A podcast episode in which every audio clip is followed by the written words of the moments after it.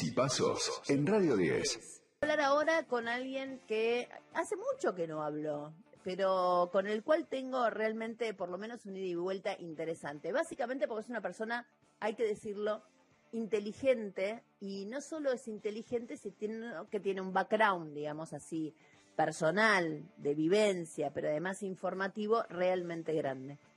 Eh, él es economista, aunque la manera que tiene de expresarse quizás no es la habitual del resto de los economistas.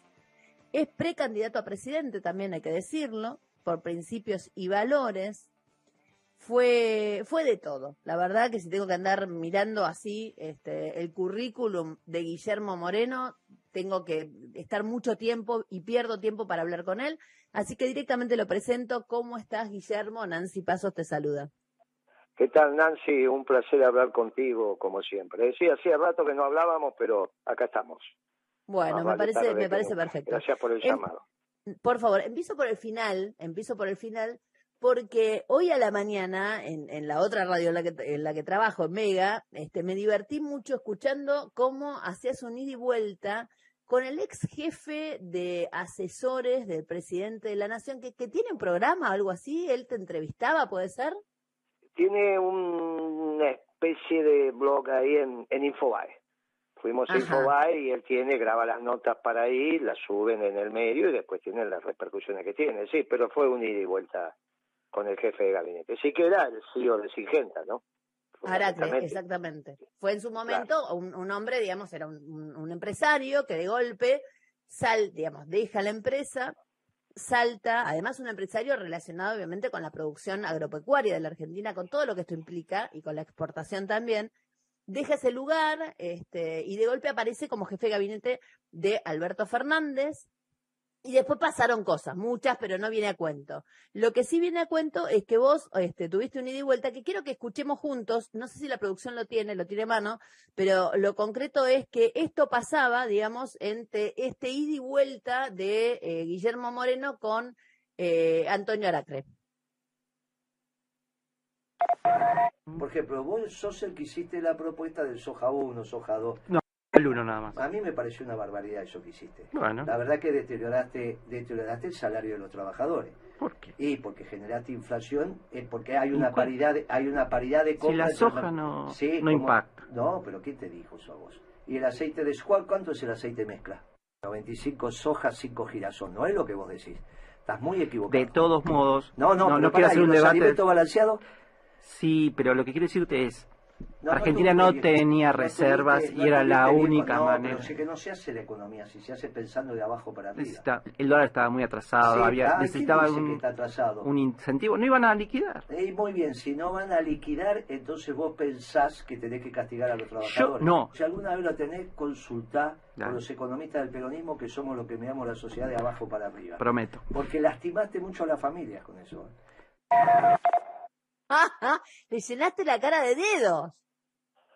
No, lo que pasa, no, no fue mi intención, no, era un diálogo amical y, y valoro la invitación. Lo que pasa es que van a repetir esas políticas, porque no entienden que en el centro de la economía está el hombre, está en la familia, está la comunidad. E- En la facultad no te enseñan a lastimar al hombre o a la familia, eso lo aprenden solitos después, no es que hay- hoy vamos a ver lastimar a la familia 1, de lastimar a la familia 2 y te sacás dos 10 sos economista. La economía está para la felicidad de la familia, de los hombres, en función del esfuerzo que hagan, naturalmente, pero no para lastimar. Entonces, cuando vos haces política económica, sabiendo el profeso que vas a lastimar, eso está mal. Y esto es lo que está pasando. Ahora dicen que como gran medida van a volver con el dólar, eh, la soja tanto, y ahora encima meten el maíz. Lo único que se meten es con la comida del pueblo. Entonces, Eh, ¿a dónde quieren llegar? un, un minutito para que, digamos, de alguna manera los oyentes, que vos sabés, este, de, de Radio 10, están ahí como tratando de seguir un poco el hilo de lo que estamos hablando. Hay que decir lo siguiente, digo, estamos en un momento de mucho, digamos, este problema, porque, a ver, Sergio Massa, más allá de que sea tu contrincante en términos de que los dos quieren ser presidentes, eh, también es cierto, este, y nobleza obliga a reconocerlo, está en un momento en el cual tiene que negociar con el Fondo Monetario Internacional una deuda que él no tomó, o sea, que heredamos. Acto seguido, digamos, tiene eh, que negociar en un momento de transición. Eh, no tiene dólares, tiene yuanes, pero tampoco tantos. Eh, y, y la verdad, digo, yo entiendo lo que vos decís, pero lo que pregunto en, en todo caso es, ¿qué se podría hacer distinto Bueno. en este contexto? ¿eh? O sea, no sí, sí, cuando ya te elijan claro. como presidente, digamos, en un momento No, de claro, de clara transición. Está muy claro, tu, tu análisis está clarísimo. Ahora, eh, eh, eh, en todo caso, miremoslo con otras aristas.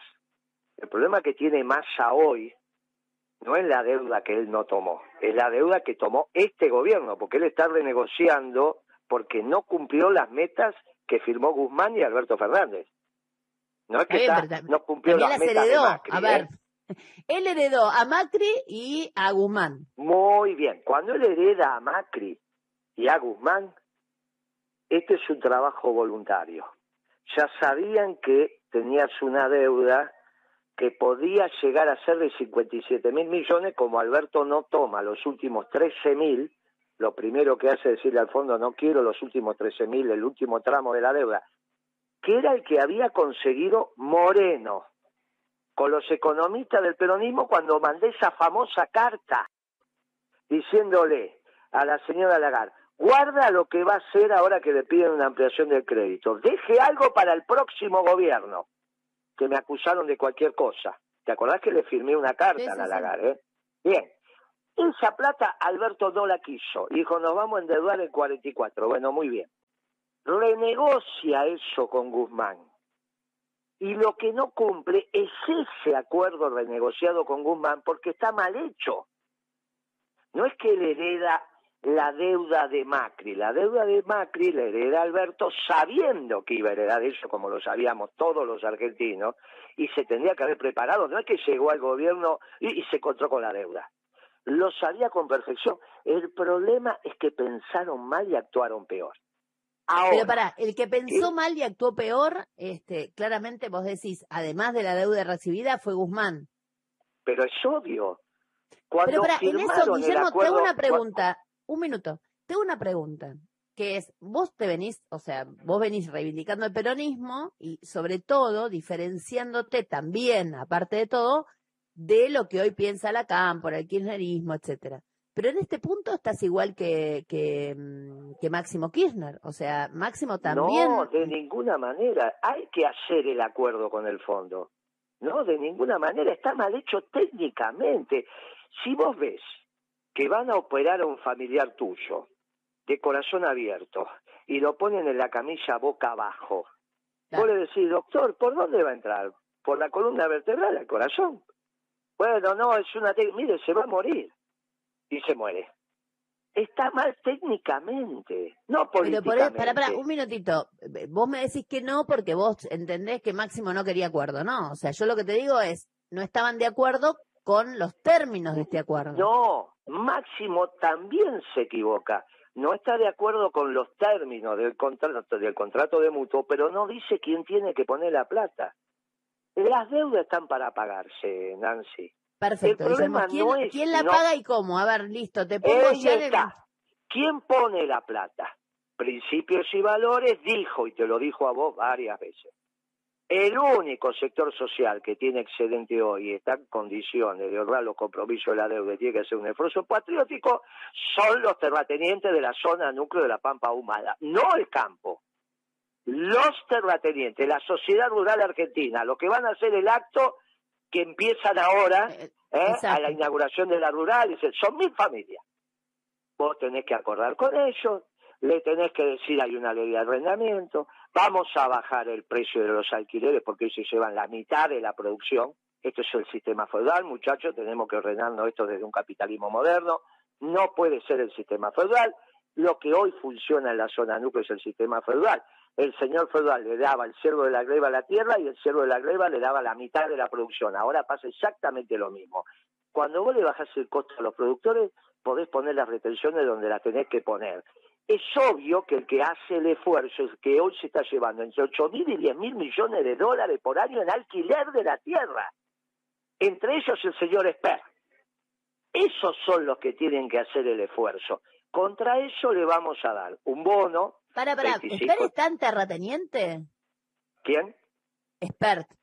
Sí, no tenga duda, igual, tan terrateniente no sea que llama. Tiene un campo que alquila en Pergamino, ¿está bien? Que en vez, anda por el mundo enseñándole a los empresarios cómo ganar plata y él, en vez de poner a trabajar su patrimonio, lo alquila. Qué gauchito que es, ¿eh? ¿Por qué no lo trabaja ya que sabe tanto? Claro, ¿viste?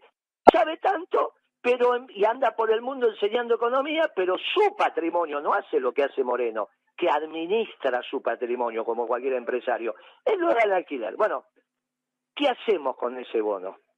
Ese bono es el que compensa las retenciones que vas a poner a los dueños de la tierra, porque si bien lo paga el productor las retenciones, como le bajaste el costo con la ley de alquileres, le mejoraste enormemente la ecuación productiva.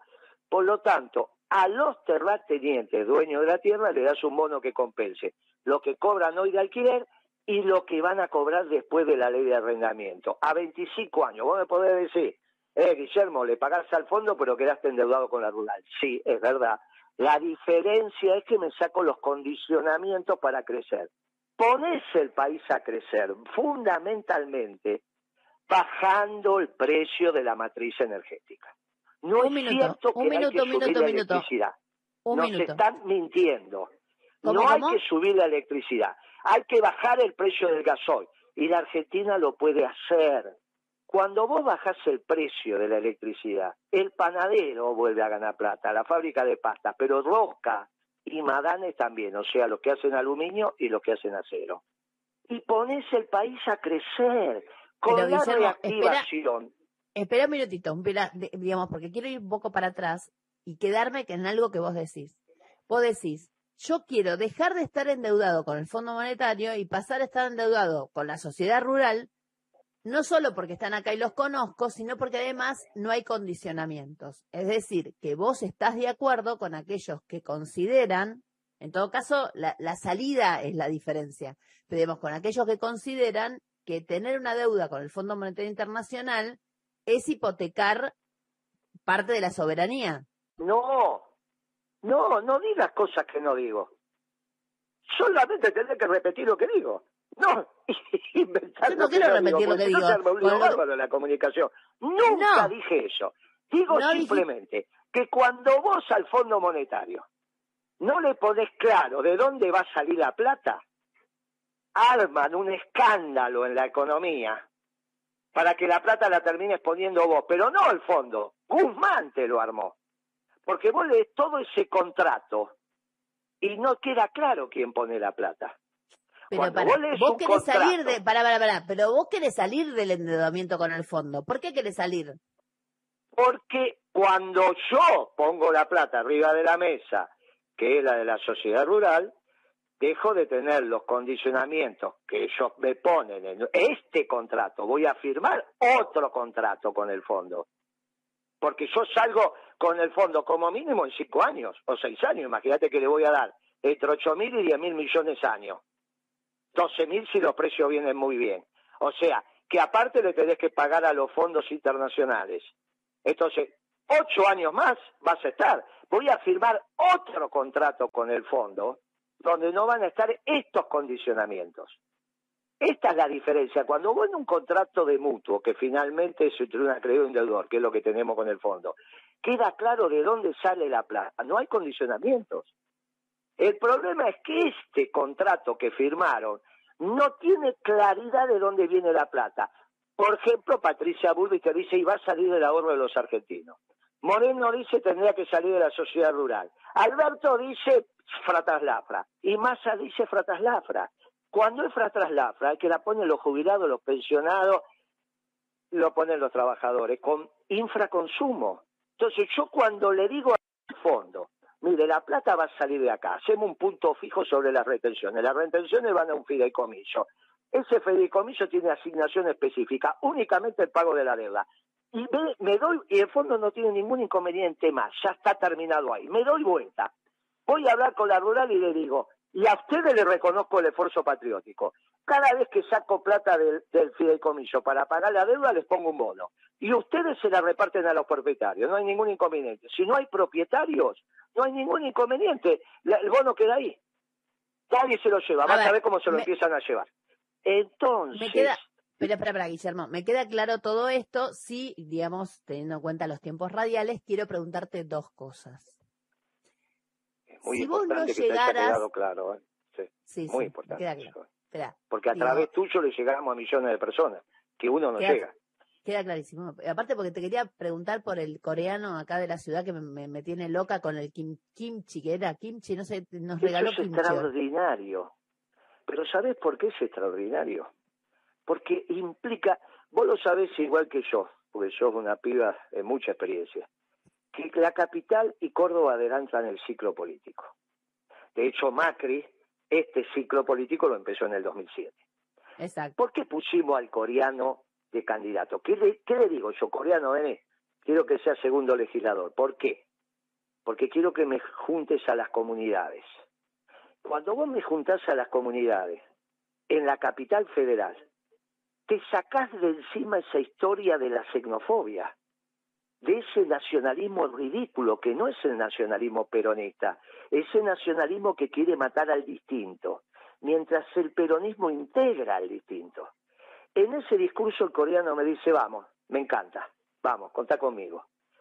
Claro, nadie sabíamos que estábamos ante un hallazgo comunicacional, eso lo por, eso lo, ahora. por eso lo pusiste segundo, tendría que haber puesto primero al coreano. No, no, porque primero va una militante que también es un hallazgo, pero no la conocés, porque vive de venderle libros a los hospitales. Me parece Hace perfecto. 20 años que lo que hace es venderle libros de medicina a los hospitales también es extraordinaria. Pero este hallazgo no es porque el coreano tiene una careta, es porque estamos demostrando que la sociedad porteña es solidaria y abraza. No es la individualista que te quieren vender desde el PRO o desde mi ley. Este, este, esta historia extraordinaria hay que interpretarlo de los más puros sentimientos del hombre y la mujer argentina, de amor, de solidaridad, de integración. Cuando él dice yo soy argentino y vos estás viendo uno que no sabe si es japonés, coreano, chino, vietnamita, es extraordinario. Cuando vos ves a los negros cantando la marcha peronista, que es lo que pasa en mi básica, porque yo vivo en Constitución y ahí es donde están los negros viviendo, los negros negros, Los, ¿eh? los Y vos senegaleses. lo ves cantando la marcha. Vos decís, tenemos la doctrina verdadera. Vos te das cuenta que los ingleses le enseñaron el idioma a los golpes. Los mataban para enseñarle el idioma. Y si tenían hambre, le tenían que hablar en inglés. Si no, no le daban la comida. Así enseñaron el idioma. Y nosotros le enseñamos la marcha con amor. A los coreanos, a los negros. A la única que no le pude enseñar la marcha todavía es a vos. Pero no Sí, pierdo bueno, pero viste que a mí me queda, me queda un resabio, me queda un resabio. Escuché una cosa, Guillermo, muchísimas gracias por esta nota, no va a ser la única, obviamente, estamos acá al mediodía, un día que quieras, venime con el coreano y con el kimchi y nos divertimos un rato al mediodía, pero más allá de eso, te agradezco obviamente el respeto, este, te agradezco también la, la, digamos, o sea, sos uno de estos dirigentes que claramente siempre piensa lo mismo y sigue adelante con sus ideas y eso es válido hoy también en la Argentina si llega el balotaje y en el balotaje están de un lado Massa y del otro Patricia Bullrich o Rodríguez Larreta, ¿vos a quién votás? Al que no haya sido antiperonista. Me quedo en El silencio. ¿Cuál de límite los... es que alguien sea antiperonista. En la acción, ¿eh? No en el verso, ¿eh? En la acción. El que no haya sido antiperonista. ¿Cuál de estos tres pasa tu... Bueno, el que no tenga una conducta antiperonista en estas elecciones. Y que em, em, es Massa. Bien. Vos lo estás diciendo, vos me preguntaste a quién voto. Al que no sea antiperonista. Me parece perfecto. O sea, en la segunda Ahora, vuelta... cuidado. Cuidado porque han tenido conducta antiperonista si lastiman al pueblo. ¿eh? Queda Si clarísimo. vuelven a hacer, a aumentar los alimentos que come el pueblo para lastimar al pueblo, eso es más antiperonista que eso. Me lastimar parece al pueblo es lo perfecto. más antiperonista que hay. Me Por eso vos me preguntás, yo contesto. Y es la consigna que tiene nuestra fuerza. La Quizás próxima lleguemos con el nosotros, coreano... Porque no te olvides que el pueblo argentino es milagrero. ¿eh? Pero Me si no llegamos, se va a votar al que no sea antiperonista. Te mando un fuerte abrazo. Chau, chau. Muchísimas gracias. Ahí estaba Guillermo Moreno hoy en la tarde, mediodía tarde de Radio 10. Me hiciste votar un radical y ahora querés que vote un neoliberal. Parece que la jefa está cansada, nadie le dice que está equivocada. Lo que queda es la doctrina de Perón.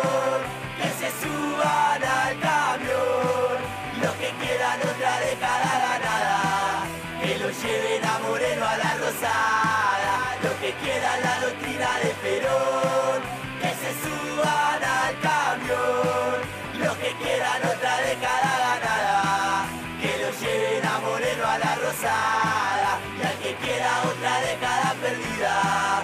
Ahí lo tiene al candidato de Cristina.